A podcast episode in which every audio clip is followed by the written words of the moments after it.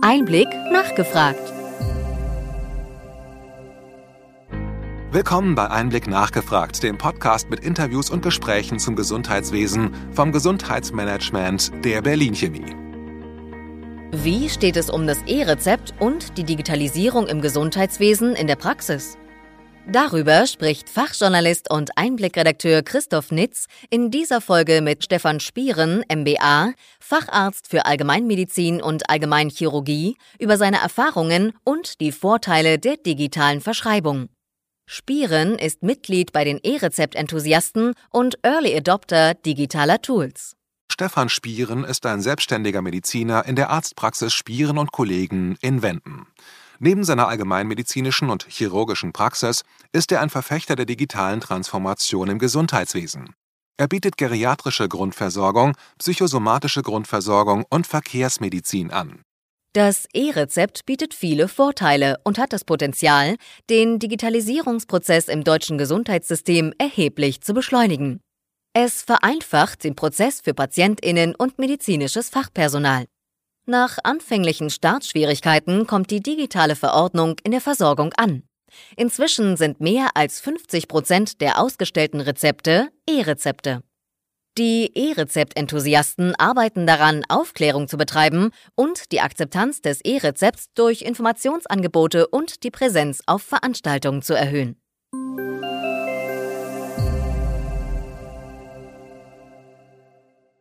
Guten Tag, Herr Spieren. Ich freue mich, dass Sie Zeit für unseren Podcast finden. Herzlich willkommen. Ja, schönen guten Tag. Hallo. Zum Jahresanfang war es ja sehr spannend, wie das E-Rezept jetzt in der Breite der Versorgung ankommt. Was sind Ihre Erfahrungen aus der Praxis, Herr Spieren? Also natürlich hat es hier und da geruckelt, das muss man ganz klar sagen. Wir haben ja als E-Rezept-Enthusiasten schon früher damit gestartet, also schon vor der Verpflichtung. Dadurch ist in den Regionen, wo schon gestartet wurde, das Ganze etwas einfacher angelaufen. Und die Regionen, das ist das, was wir natürlich auch hier erleben, wo die E-Rezepte noch nicht so verteilt waren oder noch nicht so etabliert waren, die hatten so ein bisschen Startschwierigkeiten. Da gab es natürlich verschiedene Gründe. Das lag einmal auf Seiten äh, der ärztlichen Kollegen, aber sicherlich auch in Apotheken. Aber ich glaube, jetzt so nach fast vier Wochen kann man sagen, das funktioniert ganz gut.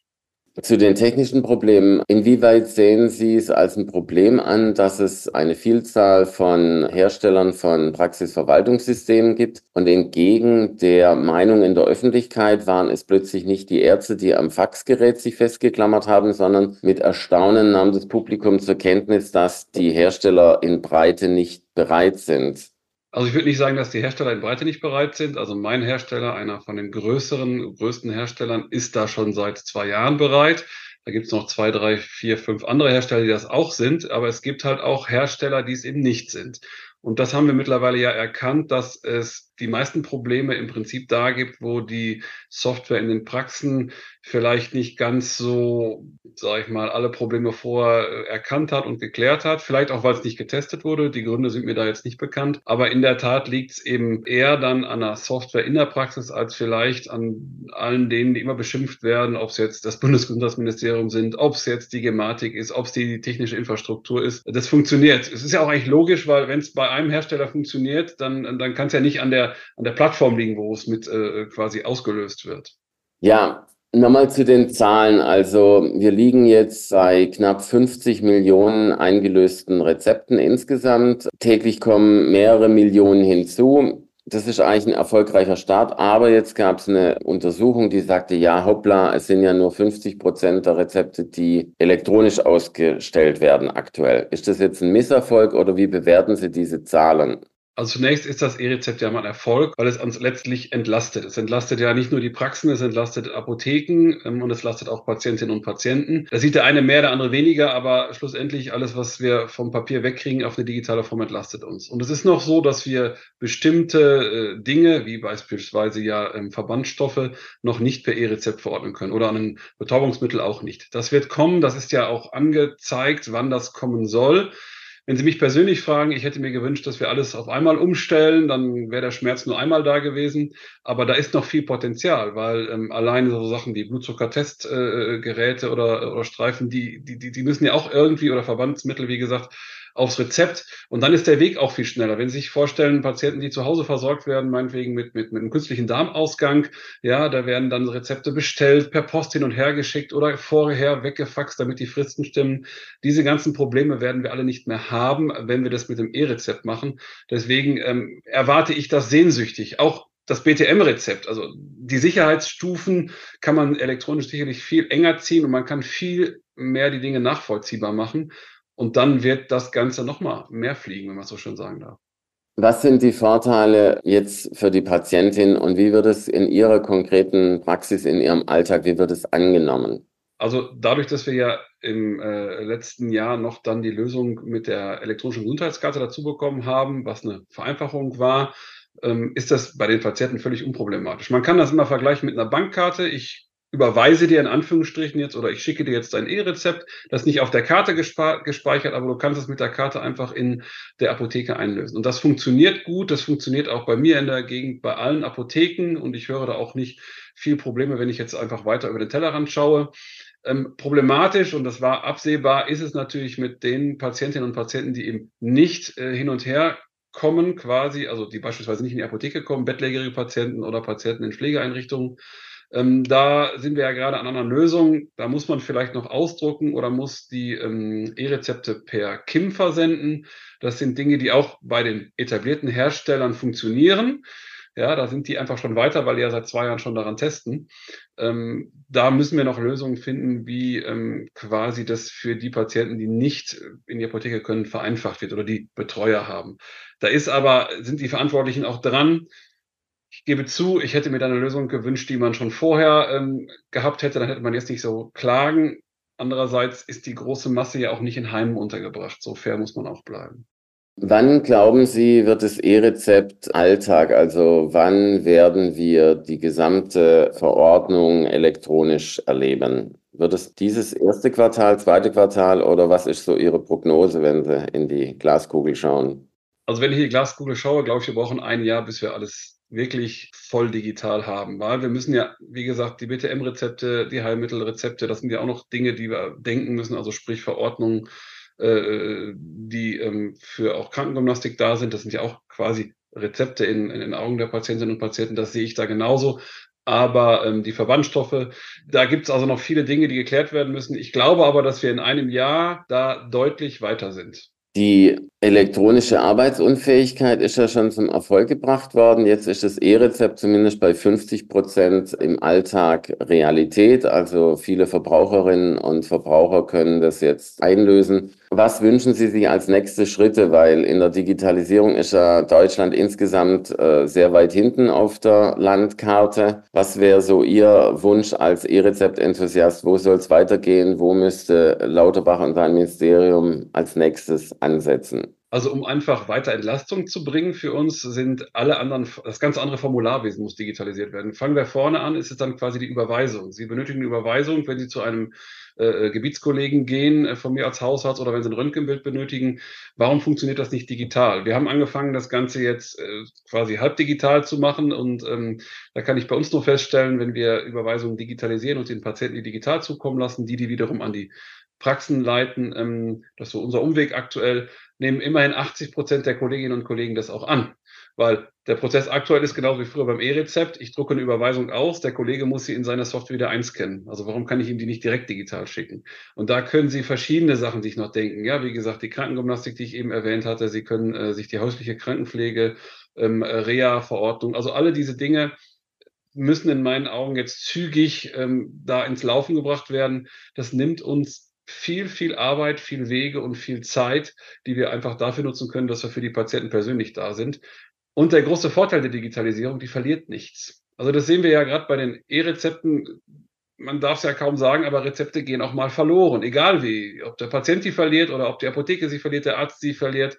Und das funktioniert beim, äh, beim digitalen, beim E-Rezept halt eben nicht mehr. Das Rezept ist irgendwo, ist ja irgendwo gespeichert. Das wäre genauso bei Überweisungen, bei anderen Unterlagen. Und wenn ich allein das mir schon wegdenke, die, das doppelte Aufstellen von irgendwelchen Dingen, dann weiß ich schon viele Vorteile von der Digitalisierung. Was sind Ihre Hoffnungen? Die EPA ist ja das nächste große Projekt, das quasi angeschoben werden soll. Die Spezifikationen sind jetzt rausgekommen. Jetzt geht es quasi langsam voran. Zahlen sollen da auch steigen und es soll ja die zentrale Plattform der Digitalisierung werden. Ja, heute in einem Jahr soll das ja fast irgendwie funktionieren. Man kann sich es kaum vorstellen, weil eigentlich gibt es die EPA ja schon, aber sie funktioniert nicht, weil der Zugang so schwer ist. Ich glaube schon, die Hersteller sind da wirklich weit vorne, haben auch gute Lösungen dafür, dass quasi, wenn sie mich als Patient in meiner Praxis besuchen, ich ihnen direkt ihre Dokumente übergeben kann. Und ich glaube, das bringt den nächsten Schritt dann. Dann haben wir dort alles zentral. Der Patient kann selber entscheiden, was will er eigentlich da drin gespeichert haben, was will er nicht, welcher Arzt darf gucken. Ähm, das entlastet uns. Und, das ist ja unser großes Argument, es wird vor allen Dingen Doppeluntersuchungen oder doppelte Bestimmungen von irgendwelchen Laborparametern ähm, vermeiden. Und das führt sicherlich auch zu Kosteneinsparungen. Und das sind Dinge, darüber muss man sprechen. Alles, was wir digital machen, kostet natürlich erstmal Geld, das ist klar. Ich muss vielleicht andere Hardware anschaffen, ich muss Softwareausbildung machen, ich muss Patienten vielleicht auch schulen oder auch Mitarbeiterinnen und Mitarbeiter schulen. Das sind Dinge, die sind klar, aber das, das, das machen andere Länder schon länger, die sind schon 20 Jahre voraus. Ähm, und äh, wenn wir das aber alles haben, wird es am Ende doch dazu führen, dass wir viel effektiver arbeiten können und die Zeit, die wir sonst für irgendwelchen Papierkrams verschwenden, ähm, durchaus einfach für Patienten benutzen. Und das ist einfach mein großes Ziel. Lasst uns bitte mehr digital arbeiten. Lasst uns die EPA nutzen am Ende und lasst uns einfach dann mehr persönliche Gespräche führen. Das wäre doch der Wunsch, den ich eigentlich hätte. Können Sie sich eigentlich erklären, warum das in Deutschland auch so eine emotionale Debatte ist? Also Digitalisierung ist Teufelszeugs und viele Verbandsvertreter auch der Ärztinnen und Ärzte sagen immer wieder, ja, solange das nicht technisch hundertprozentig funktioniert, müssten wir eigentlich ein Reset machen. Und es wurde also ständig gesagt, also lasst uns aufhören mit dem Prozess und nochmal von vorne anfangen. Wie ist es so verworren in anderen Ländern, sagen wir mal Dänemark oder so, geht alles viel einfacher und es ist auch nicht so emotional aufgeladen, die Debatte? Ja, das ist ein Thema, was mich brennend interessiert. Ich komme aus einer Region hier aus, dem, aus Südwestfalen. Das war in den Medien jetzt auch äh, bundesweit. Hier gab es einen großen Hackerangriff auf die Kommunen. Ja, und selbstverständlich sagt jetzt hier jeder, siehst du, das hast du von deiner Digitalisierung. Aber da muss man fair sein, wenn man da hinter die Kulissen guckt. Es gibt gute und schlechte Digitalisierung. In dem Fall war die hier bei uns nicht ganz so gut gemacht. Weil man kann sich immer hinter irgendwelchen Prozessen verstecken und sagen, wenn es nicht hundertprozentig funktioniert. Nur, meine, dann darf man auch nicht über die Straße gehen. Eine Ampel kann theoretisch auch nicht hundertprozentig funktionieren. Ich gehöre zum Typ derjenigen, die weniger meckern und mehr machen ähm, die einfach dann ähm, den Sinn hinter der ganzen Sache sehen. Ähm, ich versuche mit ganz viel Aufklärungsarbeit, das mache ich sowohl bei Politikern hier vor Ort, das mache ich bei Patientinnen und Patienten hier vor Ort, ähm, einfach dafür zu werben. Das mache ich jetzt seit über zehn Jahren ähm, und es trägt jetzt langsam Früchte. Und ich glaube, das sollten wir Ärztinnen und Ärzte auch tun. Da gibt es aber auch die Kolleginnen und Kollegen, die sagen, will ich nicht, weil ich bin ja nur Arzt, ich will mich darum nicht kümmern. Ich glaube, da fehlt einfach vielleicht einigen Kollegen der Weitblick. Denn Digitalisierung ist etwas, das können wir nicht aufhalten, das wollen wir nicht aufhalten. Wir haben noch gar nicht an KI jetzt gedacht oder darüber gesprochen. Das sind ja auch Themen, die uns berühren werden. Die werden uns helfen, die werden uns entlasten. Und ich glaube, da ist es unsere Aufgabe, ähm, dass wir Patientinnen, Patienten, Politiker, Politikerinnen mitnehmen und sagen, Leute, in zehn Jahren ist die Welt eine ganz andere. Guckt einfach drumherum, guckt nach Skandinavien, guckt nach Estland, guckt äh, auch in den Süden. Überall anders funktioniert das ähm, da müssen wir einfach jetzt mal hin, ohne dieses immer den Kopf in den Sand stecken, sondern nach vorne gehen und was machen und nicht nur meckern. Und äh, ja, ich arbeite dran. Das freut mich. Äh, die Verbraucherinnen sind aber oftmals schon viel weiter. Also wenn man denkt zum Beispiel, sie verabreden ihre Termine bei Ärztinnen über verschiedene Tools, die es von Anbietern gibt. Sie informieren sich im Internet, passt der Arzt oder suchen sich Rat. Und die großen Anwendungen, sei es äh, von Apple Health oder auch die Variables, die im Einsatz sind. Also quasi die Bevölkerung, die Verbraucherinnen sind manchmal weiter, als es quasi die Debatte im professionellen Bereich erschließt. Wie ist da Ihre Erfahrung vor Ort, nehmen die Patientinnen das an, auch beim E-Rezept begonnen? Ja, natürlich. Also das E-Rezept ist ja nicht der erste Schritt der Digitalisierung, den wir bei mir in der Praxis durchgeführt haben. Wir machen das seit zehn Jahren. Wir machen Online-Terminbuchungen, reine Online-Terminbuchungen mit einem Voicebot, mit also einer Maschine, die die Telefonate annimmt und den Terminkalender schreibt. Das ist hier vollständig etabliert. Das machen Patienten von, äh, sag mal, von 14 oder von 12 Jahren bis 90 Jahre. Das ist nicht das Problem muss man ganz klar sagen. Und die Vorurteile, die wir gerne ja so schüren als Ärztinnen und Ärzte, dass wir sagen, ja, die Alten können das nicht. Also das kann ich überhaupt nicht feststellen. Im Gegenteil, wir machen Digitaltrainings bei mir in der Praxis. Da haben also meine MFAs ganz klar gesagt, ähm, ich habe jetzt festgestellt, der Herr Meier, der ist, keine Ahnung, 73 Jahre alt, der hat ein Handy, der will Der will das nutzen. Der hat auch eine Apple Watch, weil er weiß, da kann er sein Herz mit überwachen. Und ähm, der braucht vielleicht noch ein bisschen Training, dass wir ihm zeigen, wie er den einen Prozess besser hinkriegt. Dann machen wir das und ähm, der Patient ist überglücklich und äh, der Patient ist unabhängig. Das ist ja ein wesentlicher Punkt. Er muss nicht seine Tochter, seinen Enkel oder irgendjemanden fragen und die Unabhängigkeit im Alter zu bewahren, das geht halt mit Digitalisierung. Aber da müssen wir uns einfach offener stellen und ich habe das von meinen MFAs äh, dann einfach übernommen. Die haben einfach, wie Sie sich vorstellen, nachmittags haben die gesagt, komm doch mal eben rein. Da ist der Chef nicht in der Sprechstunde, da habe ich eine halbe Stunde Zeit, habe dem äh, älteren Herrn erklärt, wie es läuft und ähm, das ist ja auch äh, ein großer Punkt Eigennutzen. Wenn der ältere Herr das selber macht, und eben nicht anruft, einen Termin vereinbart oder eben nicht das klassische äh, äh, rosa Rezept abholt, ja, dann ist das eine Entlastung für meine Mitarbeiterinnen und Mitarbeiter. Und das ist ein wesentlicher Punkt. Den muss man aber einmal erkannt haben. Ich habe das große Glück, bei uns ist das etabliert.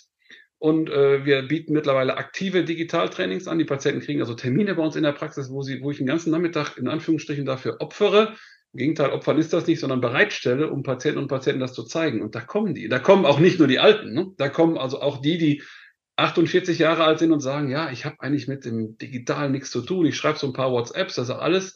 Aber kannst du mir mal zeigen, wie ich einen Termin online buche? Und ähm, das ist etwas, das hat sich jetzt super etabliert. Und ich kann immer nur jedem Kollegen sagen, diesen einen Nachmittag zu nutzen dafür, der bringt so viel Entlastung im ganzen Arbeitsablauf, dass das, dass das sich sowas von rentiert. Wir machen das alle vier Wochen. Das ist super. Also von daher, die Patientinnen und Patienten sind nicht das Problem. Wenn einer ein Problem sein könnte, ich sage mal ganz vorsichtig, um niemandem zu nahe zu treten, dann sind das wir, die wir uns an die Nase packen müssen. Wir müssen uns verändern, wir müssen uns transformieren. Da ist der Weg einfach in die eine Richtung und der geht nicht mehr zurück. Dann noch was anderes, und zwar die DIGA starteten ja auch vor einiger Zeit, galten als Erfolgsmodell. Jetzt wird, sagen wir mal, auch dort Kritik geübt, speziell am Preis. Wie ist da Ihre Erfahrung? Nutzen Sie das bei sich in der Praxis und wie wird es angenommen? Und vor allem wird ja oftmals gesagt, die würden zwar verordnet, aber nicht genutzt. Also wie ist da so Ihr Erfahrungswert? Also die DIGA heißt ja jetzt irgendwann mal digitale Gesundheitsanwendung und es gab auch schon vor dem Begriff DIGA Gesundheitsanwendungen, die digital gelaufen sind, die die Patientinnen und Patienten aufrufen konnten über Webbrowser, über Apps. Die haben wir schon früher genutzt. Da hießen die Dinge noch nicht DIGA. Es gibt, es geht nicht bei allen Patienten, ja, das ist klar, aber es gibt Patienten, bei denen funktioniert das hervorragend. Psychisch erkrankte Patienten, Patienten, die Übergewicht haben, die nutzen das total gerne, die nutzen das auch regelmäßig. Sie können die gleiche Diskussion führen, wie viele Patienten nehmen überhaupt ihre Tabletten, auf die ich ihnen verordnet habe. Ja, wie soll ich das kontrollieren, ob der Patient seine Blutdrucktablette einnimmt, wenn er nicht jeden Tag Blutdruck misst? Ja, wenn er die vier Wochen bevor er zu mir in die Sprechstunde kommt, wieder nimmt, ich lässt den Blutdruck, der ist gut. Das ist ähnlich wie mit der Zahnspange tragen früher äh, beim Kieferorthopäden. Ja, ich finde die Diskussion so, so, so langweilig, darüber zu diskutieren, ob die Patienten das nutzen oder nicht. Im Endeffekt geht es ja darum, ob es dem Patienten etwas nutzt, nicht ob er es regelmäßig nutzt. Und wenn er die Diga halt vielleicht nicht täglich nutzt, aber dafür einmal die Woche, äh, und er dadurch vielleicht Gewicht verliert, er dadurch emotional stabiler ist, dann ist das doch ein Erfolg, weil die Patienten reagieren bei uns da sehr positiv drauf, weil sie sagen, ja, bevor ich eine Tablette schlucke, probiere ich doch lieber das aus. Und mein Handy habe ich immer dabei. Und was wir zu den Digas einfach jetzt vom Verlauf feststellen können, die Digas, die eine, eine, eine App haben auf dem Handy, die sind beliebter als die, die man jetzt im Browser noch aufrufen muss, weil da muss man immer noch einen Computer haben oder sie werden nicht so gut angezeigt auf dem Handy. Also das funktioniert. Ähm, auch da ist natürlich Aufklärungsarbeit. Das, das übernehmen auch wieder wir. Aber wieder mit dem Hintergrund, wenn ich weiß, der Patient nutzt die DIGA, dann hat er dann quasi seinen Personal Coach zu Hause und, und äh, kommt halt nicht regelmäßig zu mir, um mit mir Dinge zu sprechen, die auch eine DIGA mit ihm besprechen könnte, wenn ich das so ausdrücken darf. Und wir sehen das immer als Vorteil. Und von daher kann ich das auch nur positiv bewerten. Ähm, ich habe auch Patienten, die, die eine DIGA verschrieben bekommen haben und die mir dann nach, keine Ahnung, drei Monaten sagen, ey, das ist nichts für mich. Ich, ich will lieber zu dir kommen. Klar, das gibt's. Das sind aber die gleichen Patienten, die vielleicht oder ähnliche Patienten, die sagen, also die Tablette habe ich nicht vertragen, Herr Doktor, da brauche ich jetzt mal eine andere. Und ich glaube, das liegt einfach sicherlich an unserer Mentalität, Dinge, die digital sind, erstmal als schlecht zu sehen. In jedem Supermarkt haben Sie mittlerweile Kassen, wo Sie selber quasi Ihre Artikel scannen können. Ja, wie begreift der Mensch, dass das gut für uns ist? Das begreift er in dem Sinne, wenn er merkt, oh, an der einen Kasse ist eine lange Schlange, an der anderen Kasse geht schneller. Und ich glaube, das ist auch nur der Effekt, über den wir da hinkommen können. Ja, also von daher, ähm, wenn die Bequemlichkeit mit dem Digitalen weiter zunimmt, und das tut sie, ähm, dann wird es auch mehr genutzt, auch nachher mehr genutzt von äh, ärztlichen Kolleginnen und Kollegen. Wenn Sie dem Start des E-Rezepts eine Schulnote zwischen 1 und 6 geben könnten, was wäre die Schulnote? Ah, ich nehme den befriedigend. Und zuletzt, was ist Ihr Wunsch für die Digitalisierung? Wo stehen wir, sagen wir mal, im Jahr 2030? Wo sollten wir Ihrer Ansicht nach stehen? Also ich hoffe, wir stehen schon deutlich früher da, wo ich es mir wünsche, aber 2030 sollten wir auf jeden Fall die EPA richtig am Laufen haben und alles das, was wir an Formularen mit Papierkram machen. Auch der Posteingang darf nicht mehr Papier sein, das muss alles digital einkommen, äh, reinkommen. Das muss funktionieren. Wir müssen die äh, Videosprechstunden so weit etabliert haben, dass wir äh, auch die Dinge, die wir per Video machen können, äh, machen dürfen. Wichtiger Punkt auch, dass ähm, äh, unser Gesetzgeber verstanden hat, dass digitale Serviceleistungen auch honoriert werden müssen. Das ist ja in der Medizin etwas schwierig. Da werden aktuell die nicht digitalen Dinge den digitalen äh, sagen wir, Behandlungsoptionen und Therapieoptionen vorgezogen. Ähm, und das muss kommen, das muss früher kommen und dann haben wir 2030, glaube ich, gute Aussichten. Herr Spieren, vielen Dank und weiterhin viel Enthusiasmus für die Digitalisierung und ich wünsche Ihnen alles Gute. Herr Nitz, vielen Dank.